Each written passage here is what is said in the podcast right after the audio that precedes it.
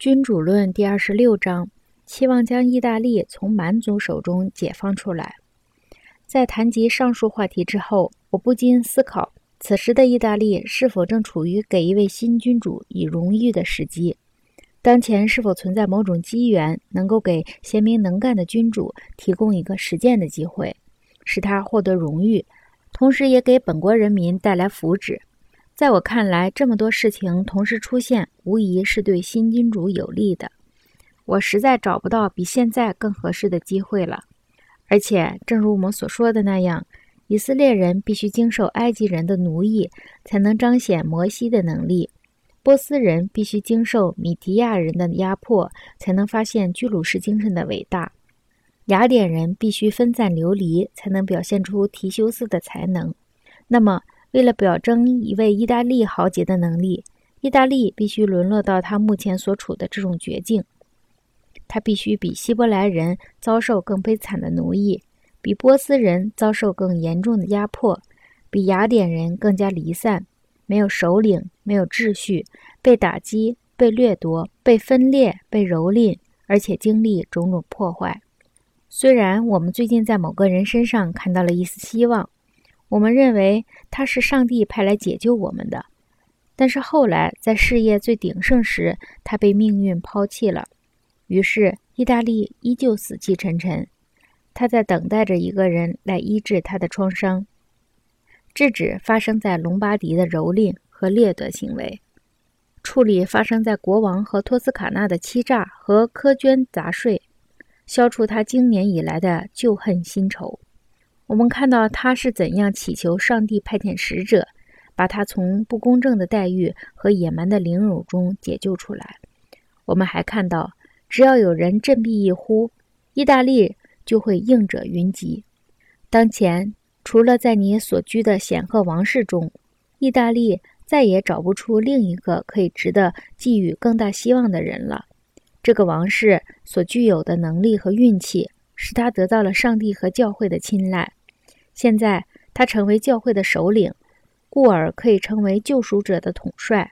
如果你想一想我所提过的那些人的行动和生平，这件事儿就不难了。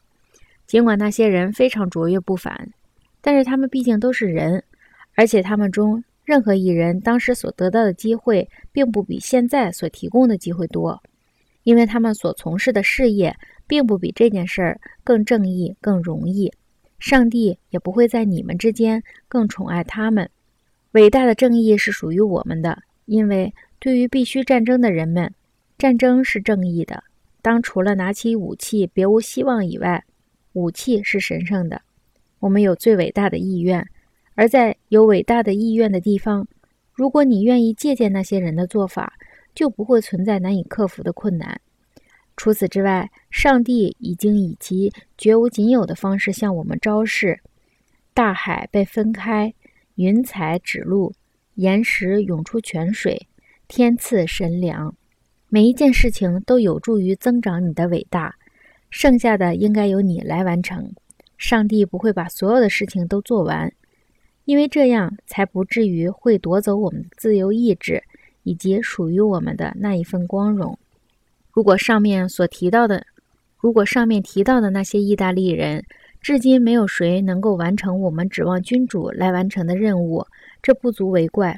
如果在意大利发生了如此频繁的革命和战役，似乎军事力量枯竭了，这是由于旧的制度不好。我们当中没有人懂得怎样寻找好的制度。对一个新即位的君主，再没有什么比确立新的法律和新的制度。更能给他带来荣誉的事情了。这些法律和制度如果有良好的根基，而且被赋予权威，他就会为君主赢得人民的敬重和赞美。而且现在意大利并不缺少以任何形式将这些事情付诸实践的机会。现在意大利人的情况是四肢发达，但是头脑简单。仔细看看那些决斗和肉搏战，意大利人在力量。敏捷度和技巧上是多么的优异呀！但是，一说到军队，他们就不堪一击了。这完全是由于领导者不能胜任的原因，因为那些有能力的人不服从他们，并且每一个人都自认为比其他人高明，因为至今还没有人凭借能力或是运气而胜人一筹，能够使他人折服。结果，长久以来，在过去的二十多年如此多的战役之中，只要军队全部由意大利人组成，就总会失败。正如我们所目睹的塔罗战役，以及亚历山大、卡普亚、热那亚、维拉、波罗尼厄和梅斯特里等各个战役。因此，如果你的显赫王室决定效法那些曾经挽救了他们国家的杰出人物，最首要的事情就是要拥有一支自己的军队，作为从事每一件事业的坚实基础。因为再也没有比他们更忠诚、更真诚、更优秀的士兵了。虽然他们每个人都很优秀，但是如果他们发现自己正由君主亲自指挥，受到君主的器重和款待，他们会团结得更紧密、更好。因此，必须筹建一支这样的军队。你才能够运用意大利的力量来抵御外患。虽然人们认为瑞士步兵和西班牙步兵是坚不可摧的，然而他们各自都有自己的弱点。因此，不仅可以利用第三种类型的军队来对抗他们，还可能使这支军队成为完全打败他们的可靠力量。因为西班牙人抵御不了骑兵。